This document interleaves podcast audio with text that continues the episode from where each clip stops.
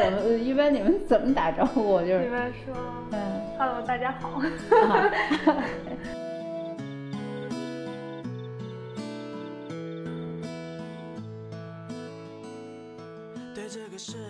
Hello，大家好，这里是钛媒体电台，我是今天的主持人明谦。然后本期呢，我们想来跟大家分享一些关于心理咨询和心理咨询师的内容，我们就邀请了有着非常丰富经验的心理咨询师吴晴老师来做客钛媒体电台。当然，后面我们也会请吴晴老师花一些时间来分享关于心理咨询师这个职业的一些故事。那我们先请吴晴老师来跟大家打声招呼吧。呃，听众朋友大家好，呃，我是吴琴，嗯、心理咨询师，非常资深的心理咨询师。啊，对，资深的 是哎，二零零二年国家首批心理咨询师，就是从咱们国家有心理咨询师考试开始的，就是我是第一波。零二年起一直到现在，一直在从事这个心理咨询这个工作，就是没有停过。那其实您也是见证了这这个行业的整个的发展过程，确实是，嗯。那我们先针对这个心理疾病这一方面，我们先来聊一聊嘛，就是从患者的角度，或者是从我们普通人的角度，嗯就是对这个心理疾病的一些认知啊，一些什么的。嗯就是现在很多人嘛，就可能或多或少他都会有一些就是心理问题吧。就是嗯我们、如果我们是一个普通人，我们要怎么进行一个自查？就是嗯，就是发现他是不是一个心理问题，或者是什么呀？是这样啊，二零一三年五月一日，嗯，咱们家颁布了一个新的精神卫生法。那这这个法呢，对嗯心理疾病由谁来治疗有了一个非常明确的界定。那心理疾病是要去医院看大夫，一般心理问题去看心理咨询师。那一般心理问题就是我们作为一个平常的普通人，嗯，我们都会遇到的。呃，由于呃生活事件或者工作学习压力或者人际关系的，比如说冲突啊什么这些事情，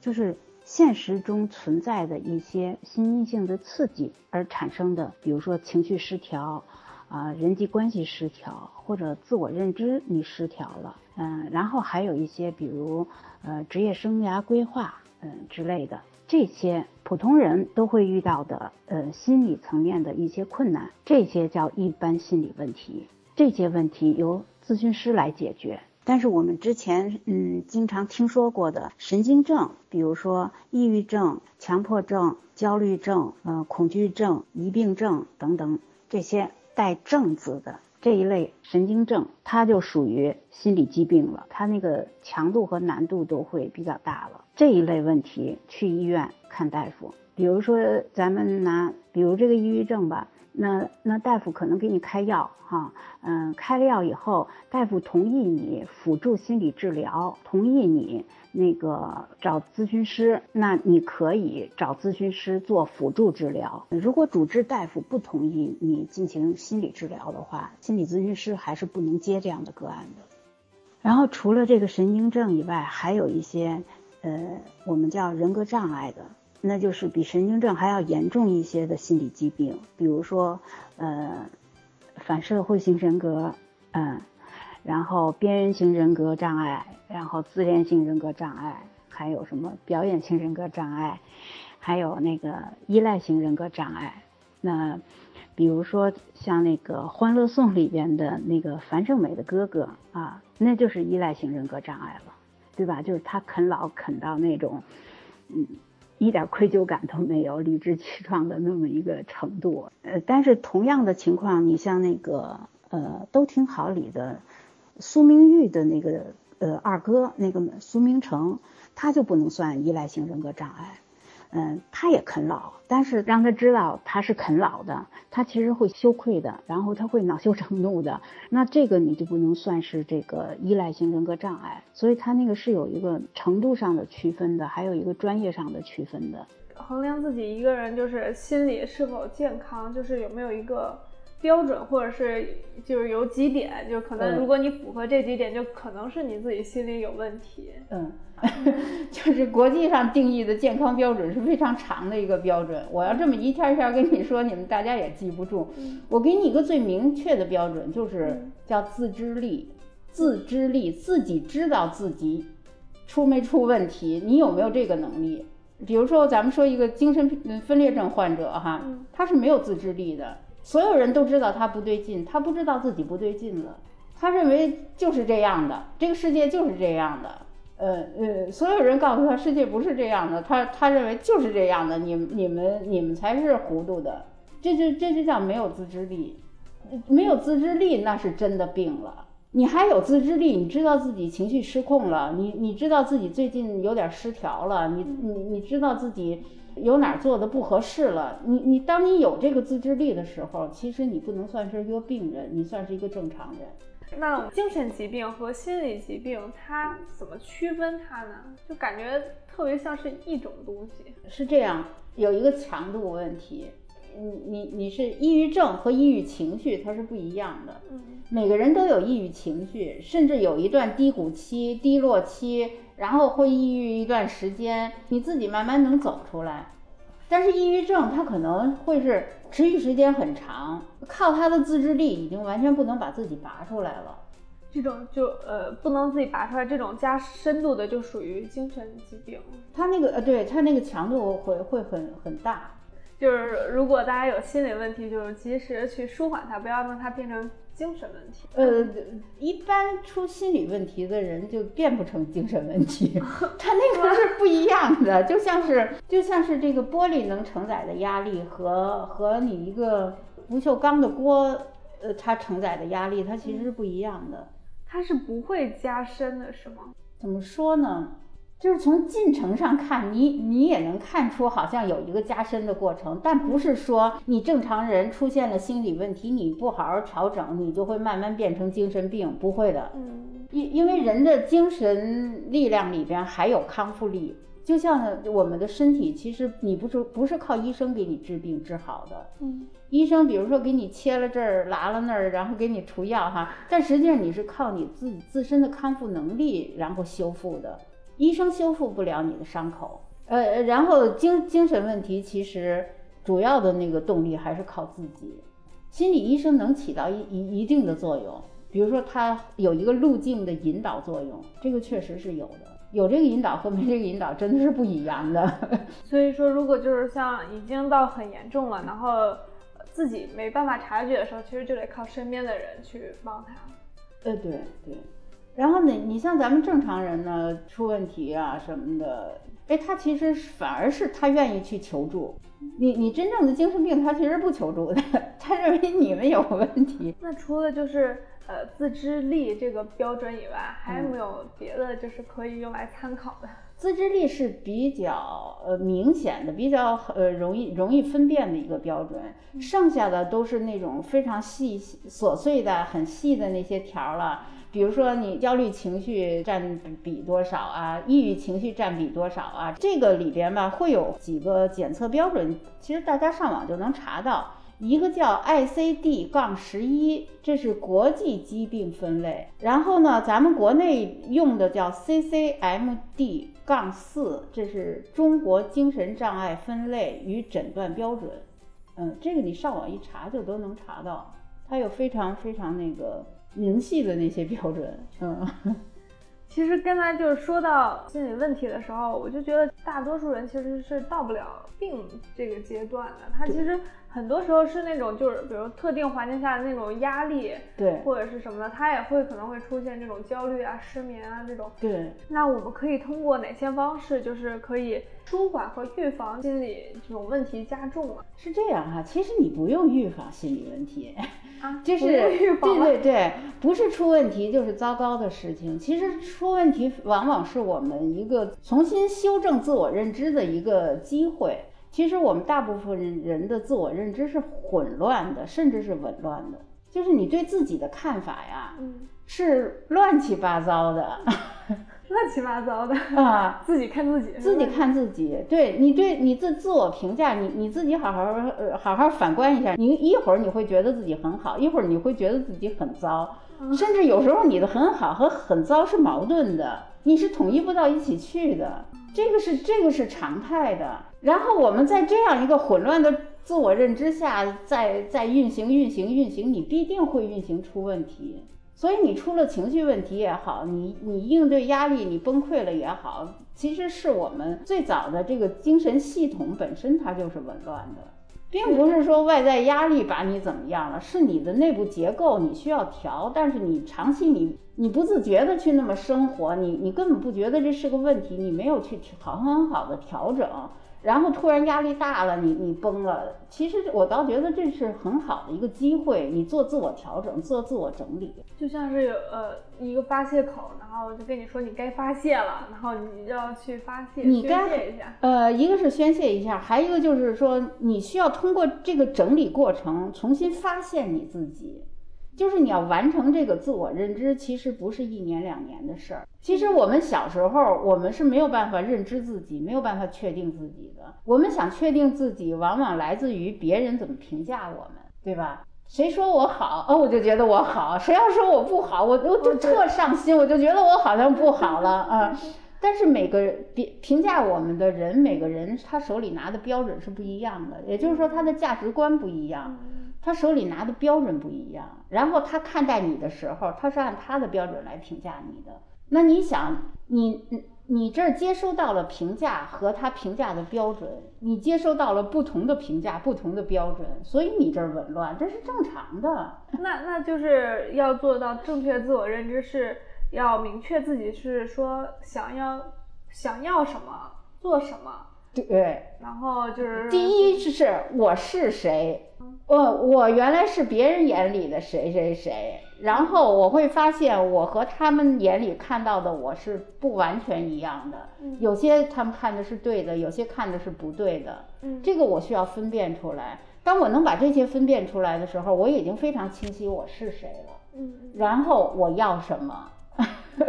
我适合什么，我不要什么。那这些你就都清晰了，然后你这时候你的人生才真正的是你，才真正的属于你，你才真正的完整。我觉得到现在这都还是很多人的那种疑惑吧，就是最难的就是我到底要做什么？对呀，对呀，对呀，能想很多很多年。对呀，从学生到工作还在想。我要做什么？是我适合做什么？还是很迷茫。没错，这个迷茫就意味着他不知道自己是谁。他要知道自己是谁，他就不迷茫了。那难怪说。大多数人都有心理问题，都认不清自己。嗯，对呀，所以心理问题是普遍问题，它不是说你病了，你不病你也是这么乱七八糟的。乱七八糟，看来正常人还是少数。不是正常人就是乱七八糟的啊，正常人就是从紊紊乱走向条理性，走走向那个自我认知越来越清晰，它就是这么一个过程。然后这个过程中注定你要试错。要出问题，要尝试一些你以为可以，然后发现不可以，然后你以为不可以，然后结果结果很好。你像你像罗永浩就是罗永浩都做成行业明灯了，就是那个。但是你看他在脱口秀这个这个行业里，他就很出类拔萃，嗯，而而且他做的成绩就非常好，所以他他他的失败，其实在其实对他来说反而是一个帮助，帮他推向他。真正的走向他自己，真正的清晰他自己。其实你说这种我想要什么和我适合干什么，嗯，是那这也是两种啊。那你说认识自己的话，是说找到适合自己干的事情，还是说找到自己想要干的事情？是这样，因为我们的想要哈，有的想要是真正适合自自己的那个想要，嗯，但有些想要其实我们是为了让别人满意的那个想要。这些东西你都得分清楚，所以是需要一个 挺长的时间那么一个过程的。越说越像是哲理题。是是是。您从业这么多年，你觉得就是现在最常见的一些心理问题是什么？因为大家一说到心理问题，就会说到抑郁症嘛。嗯。但刚才也说到，其实抑郁症它是属于精神问题。嗯。就是一般的人其实只是抑郁情绪而已。对。就是那除了就是像抑郁情绪以外，然后还有没有就是比较常见的？就是是这样，它有几大类的，有的是关系问题，有的是就是自己跟自己的问题。嗯，比如说我我们比较之前比较常见的是焦虑比较多，焦虑情绪，焦虑情绪，但是呃，但是会是一个就是你能感觉到这个人是不安的，就是他没有办法心没办法安心，嗯，他没办法安安定的去生活去工作，嗯，他他一直处于这一种就是好像那种焦躁的那么一个状态。嗯，就是很着急的那种状态，着急的状态，他也知道自己在这个状态，他很很难受。嗯嗯嗯。那那因为您说这种这种人是比较多的嘛，就是那我们如果我们发现自己有这种情绪了，或者身边有这种情绪，我们要怎么帮助他？那总总不能他在焦虑说别着急别着急，那好像也不是很管用。对 对对，不是很管用。嗯。你这么说其实太抽象了，我我就我很难拿一个办法解决所有人的焦虑情绪，你知道吗？因为每个人的焦虑它的指向是不一样的。那其实最好的办法，比如说是是你告诉他，我觉得你现在真的挺挺焦虑的，然后挺着急的，呃，是不是这这个事儿真的值得这么焦虑？我现在不清楚哈，但是但是你这么着急的状态下，可能有些事情反而你做不好，然后。你你要不要先先让自己哎安静下来，安稳下来？比如说你你喝口水啊，或者或者或者是做一些什么呀？就是打断他的思路，然后让他就是打断他这个焦虑情绪，嗯，然后给他一个安抚，或者是其实是这样，有人看到你很焦虑，有人开始对你的焦虑然后表示关心，这个本身对他来说是一个安抚。啊，然后对他的这个焦虑会起到一定的安抚作用啊。你可能不能解决他的焦焦虑，那他也也许就有一个现实的事情，对吧？可能这个现实的事情就是说。啊，孩子考不上重点了，他就觉得这孩子完了。其实这完全是一种妄念。考不上重点，有出息的孩子多了是了，一把一把的。但是有些家长就会告诉自己，完了，考不上重点，这孩子就完了，就就就考不上大学，考不上重点就考不上大学了，考不上大学就没饭吃了，没饭吃了就没未来了，没未来就没前途了，这孩子这一辈子就都完了。就是我们好多家长都会这么编编这种故事骗自己。嗯，然后骗得自己很焦虑，然后把孩子也弄得很焦虑，然后弄得孩子就是充满焦虑、抑郁、挫败，就就就会这样的，就这是一种恶性循环。对对，所以有些其实是我们的观念出问题了，你不修正那观念的话，你是没有办法真正帮助到他的。因为我特别喜欢跟人聊天嘛，然后我经常会跟我妈聊天，但其实你会发现都是阶段性的，就可能你这段时间跟他聊完了。他好像也懂了，但他到最后会发现，他心里其实还是有那个茬儿，他还是放不下。因为我我们一般人聊天谈话的深度和那个真正治疗聊天谈话的深度其实是不一样的。我们可能在一个比较浅的层面，呃，顶多你涉及到他情绪的这个层面，嗯我，然后你你在这个层面其实是撼动不了他底层的那个。价值体系的，就是自我认知，对他的自我认知，他的那个坚守的那个价值观，你是碰不到他这个观念的。但是心理治疗，因为他有一一套他的方法，他会把那个话题谈得很深入。你谈到很深入的时候，是能碰到这儿的。所以，所以为什么这这种谈话说是聊天，但是他是要收费的？那聊天跟聊天那是不一样的，这不是随便聊聊。我跟你开两句玩笑，随便聊聊天，糊弄你几句，那我凭什么收这么多钱呀？嗯，哎，其实我特别感兴趣那个那种那个催眠治疗，那种是属于是心理咨询师要做的东西吗？不是，那是医生还是？那是电影为了拍着好看而做的。其实我们不做催眠的。你你你治疗对方，你不可能靠催眠给人治疗好，那你不是成精神控制了吗？这样啊？那催眠是真的吗？呃，催眠是真的，呃，也也能达到一定效果，但是分人，不是每个人都能被催成那样的。一个是看催眠者的功力，还有一个看你自己的接受程度。你像我这个人就很难被催眠的，就意志比较坚定。就是你说的话，我我就是我心里有主意，我我心里主意大，催眠你没法催眠的，太难了。对呀，而且即使你被催眠了，等你醒过味儿来的时候，你也知道，哎，什么什么不对劲了，哪个不是我要的。但是治疗性质的催眠和这种我们那个表演性质的催眠还不一样。嗯嗯。治疗性质的催眠，它有时候是是为了改你的内在程序，其实，呃，有时候是有必要做一下的。但是，一般我们真的是要做这块的时候，都会征求对方同意，或者说对方主动提出来，老师，你能给我做一下催眠吗？我我我也做过，嗯。那我们 回归到心理咨询这个问题啊，你刚才说了那么多心理问题嘛，就是除了自己缓解以外，就是如果真的想要去解决这个事情，其实还是需要专业的心理咨询师来做这个事情。去选择这个心理师，就是说，这这个其实真的是挺难的。你你 对，因为自己去筛选的话，就是 是挺难。一一般第一反应是去医院嘛，对吧？但是医院。他他其实你啊，对你又没有到病的那个心理疾病的程度。你要是一般心理问题，其实你不用去医院。那我们就说，如果我们在选择心理师的时候，我们去的时候就是要看他哪几点，就比如说他要什么资格证啊，或者是什么的。是这样哈，就是目前你你首首先要看这个机构的资质，嗯，因为咱们工商局就批那个心理咨询中心。叫某某某心理咨询中心，能能打心理咨询咨询中心这个牌子的，或者说他的工商执照上能写心理咨询中心这几个字的，嗯，很少不多，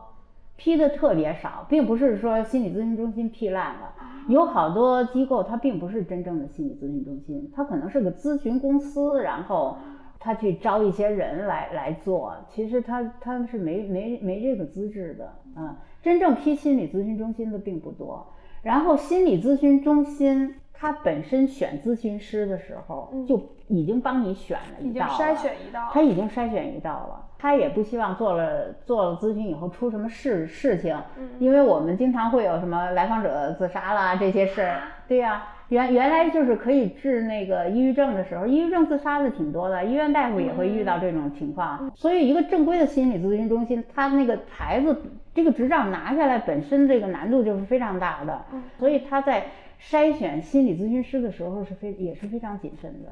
嗯，他不仅要求你是有有这个资质，呃，就是考证啊什么这个资质你是必须有的，这是最基础的。然后你你刚考下证来，那你只能做实习、做前台、做接待，你不能去接咨询的。所以他的那个咨询费他也是拉开档位的，贵的有上千块钱的，然后。呃，北京还算便宜的，你像我才收一千二，那我要在深圳，我的学生说你老师你要在我们这儿能收到三千的，所以就问到了一个比较那个什么的问题，就业内这个一般的平均水平，就平均的这个咨询费就大概就是在几百到一千左右，这样是吗？现在基本上是五百就算低的了吧。嗯，五百就算低的了，对对对，按小时算的。嗯，其实我还有一个问题，最近我在网上看了很多相关的文章啊，还有一些网上的评论，大家都会吐槽说，嗯，现在这个行业收费很乱，就是没有一个统一的标准，就可以说一下，就为什么现在就是这种收费会非常乱？嗯，那么这个乱呢，有几个原因。嗯，一个是呢，就是非正规的，再加上正规的机构，反正这个情况一个是参差不齐，嗯，特别乱；还有一个，即使在正规机构里边，嗯，也没有一个非常统一的收费标准来参照执行。那我以那个正规机构为例吧。呃，一个正规机构，它差不多有三大块成本。嗯，第一块呢，就是这个咨询师的费用，这是最大的一块。嗯，然后第二块呢，就是这个人员工资。这个人员工资还不不是包括咨询师的，是这个呃服务人员和管理人员他们的工资以及他们的三险呀。这个嗯，特别是在这种一线城市，这个费用还是蛮高的。然后其次就是这个第三块就是房租成本。那因为那个每个城市的那个房租成本的差异不一样呢，所以也造成了现在咱们不同城市的心理咨询收费是不同的。那非正规机构呢？那其实这里就比较复杂了。嗯，有的是呢，就是这种叫个体咨询师，他只是在家里接一些呃，比如说熟人介绍的，或者是什么人的同行转介过来的，他接一些这样的咨询。这样的话，他那个收费呢，仅仅是咨询费，就没有其他费用，那他就相对低。但是你想找到这样的咨询师呢，其实也不太容易。再一个呢，就是因为一个咨询 师他能接的咨询是非常有限的。所以呢，你你还得他有那个档期接你，所以这种接私下活的老师，即使这咨询费不太高，但是如果他的活太满的话，他也会提价的。那还有的情况呢，就是一些咨询师就等于是大家联合起来做一个小工作室。然后呢，有点资源共享似的，呃，自自己也带咨询来，自己做不过来的也同行之间相互推荐，这样有的他们是合租一个小工作室，有的呢是一个人租下来，其他人给他付费用，也有这样的。所以这种就是非正规机构呢，也并不都是很糟糕的机构，也能找到呃比较好的咨询师。但是这这就是你比较碰运气了。当然，这这种私下的服务也难免会有纠纷。分啊，什么这些情况，嗯，一旦出现纠纷，就跟正规机构不太一样了，就处理起来，反正就比较棘手吧。就是如果你是社会咨询师的话，你是没有任何保障的，没有太多的其他选择余地，所以很多咨询师是不停的，他要要提升自我的，所以他工作起来还是非常努力。话说回来了，就是说这个咨询师收费为什么是这么高哈？就是实际上他这个整个行业收费不可能太低的，因为首先一个哈，就是咨询师的精力是有限的，你每一个个案其实他都像是做一件。工艺品一样，你和这个人的交流出来的那个结果，就像是一个艺术品一样。当你在做这么精细的一份工作的时候，其实你付出的体力、精力、脑力，包括。还更包括你的情绪、情感什么的都会投入进来。人是不可能长时间在这样高的强度下工作的，因为这个咨询对咨询师会有一个基本的要求，比如说你注意力要集中，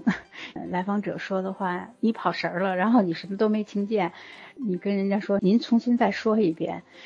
因为他是他们往呃往往来访者说话的时候他是。不仅说的是内容，他的情绪情感都在同他的内容一起在流动，一起在诉说。你想，你那个情绪都说过去了，然后您再重新来一遍，再重新来一遍，没有人受得了的。所以呢，就要求挺高，就会对我们有一个叫倾听的训练，就是你要长时间。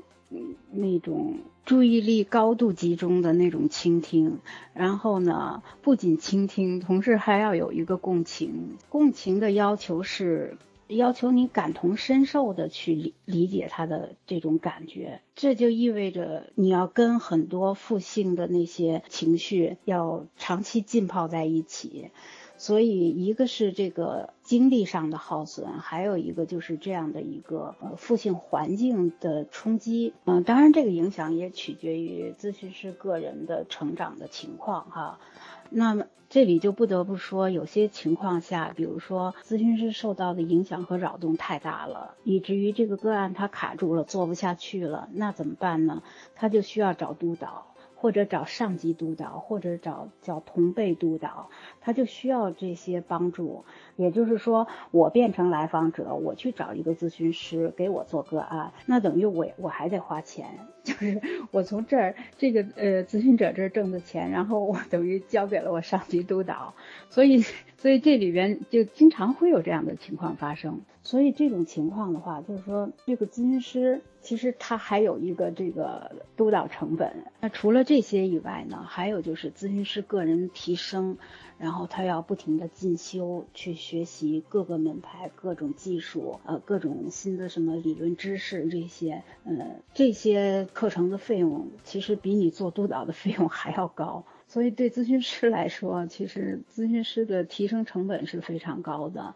然后个人精力是有限的，然后呃卡住的咨询你还要申请督导的援助，那等等这一系列的呃因素综合在一起吧，然后再加上，因为目前社会上的咨询师大部分是没有职业保障的，就可能是啊今天有咨询，明天不一定有，所以这个咨询师的收入呢其实是特别不稳定的。由于这一系列的原因吧，这个咨询师的费用不会是特别低的。所以听到这儿，大家也明白了。那么咨询师的收费之所以出现目前这种参差不齐，让外行人看起来感觉很乱的这么一个情况，大概就是这样一些因素吧。就是比如说是行业环境因素，呃，一个是正规机构还有非正规机构的成本，然后还有一个就是呃职业的熟练程度情况，然后还有一个一些就是职业的他就是个人选择吧，有人就。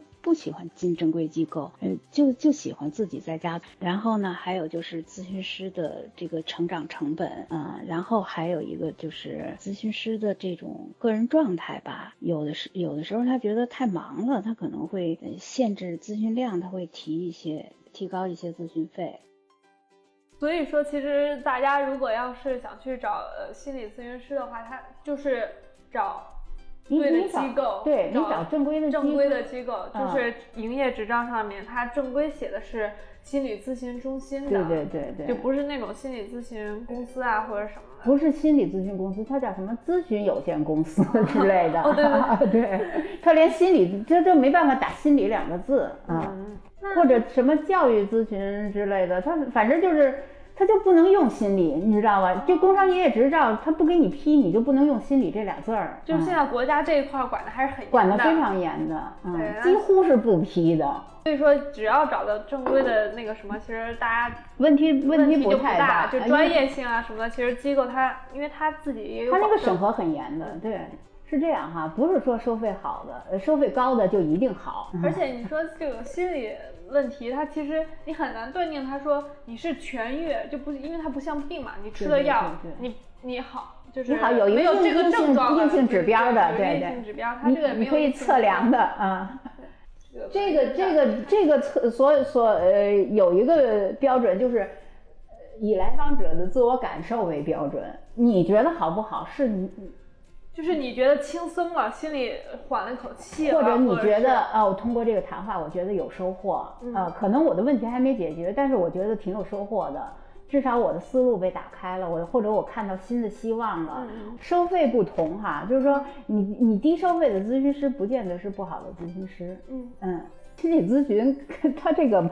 他这没有就是说那种绝对的好和绝对的不好，它有一个匹配度的问题。因为这个咨询的过程吧，它并不是说，呃，不像医生给病人治病，嗯，这医生越权威越好，他的知识量越大越好，然后他知道的越多越好，他就可以能能能治疗得了你，他是有一个主动和被动关系的。但心理咨询它有点是一个平等的关系，这个人跟人的这种呃交流啊，切合度，呃对啊，互动啊。你要光靠一个特棒的咨询师，想把你一个根本不想动的人给搞成什么什么样，搞不成的。我也搞，我也办不了。我觉得我现在能力挺大的了，但是我也搞不了。就是，所以你你你像做到我这么资深了吧，我也有我我治不了的。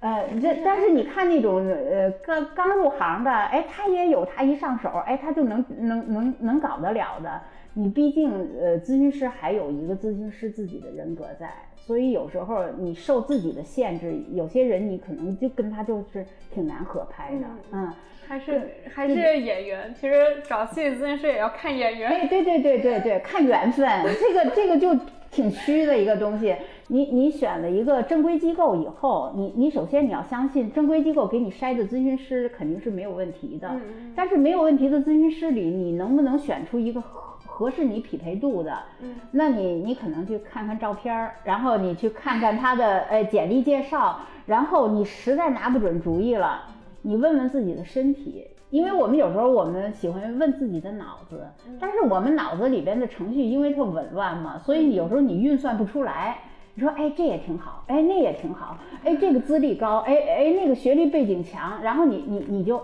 你就乱了套了。你说我到底该选哪个？我选不出来，选不出来你就把脑子放下，你问你的身体，你的身体更想去见哪个人，你就去见。就身体的智慧大于脑袋的智慧，这是我这这么多年的一个总结，真的是这样的。现在包括我去外边听一些课，我就问我的身体，我要我我的身体告诉我要去的话，我在那个课上一定收获非常大。但是我身体要不想去的话，那我就坚决不去，去了肯定你白花钱。这样的吗？啊，那那我可能总是不想动。你有时候身身体真的不想动，你就别动，你你踏踏实实在家待着没事儿，你不要心里那个那个焦虑在拱着你说干这个吧，干那个吧，你你要不错过这个了，错就好像说，过这个了。哎，你不去就不不好，说你你怎么样的？行，那休息一会儿。好我们后面就来分享关于心理咨询师这个职业的一些故事。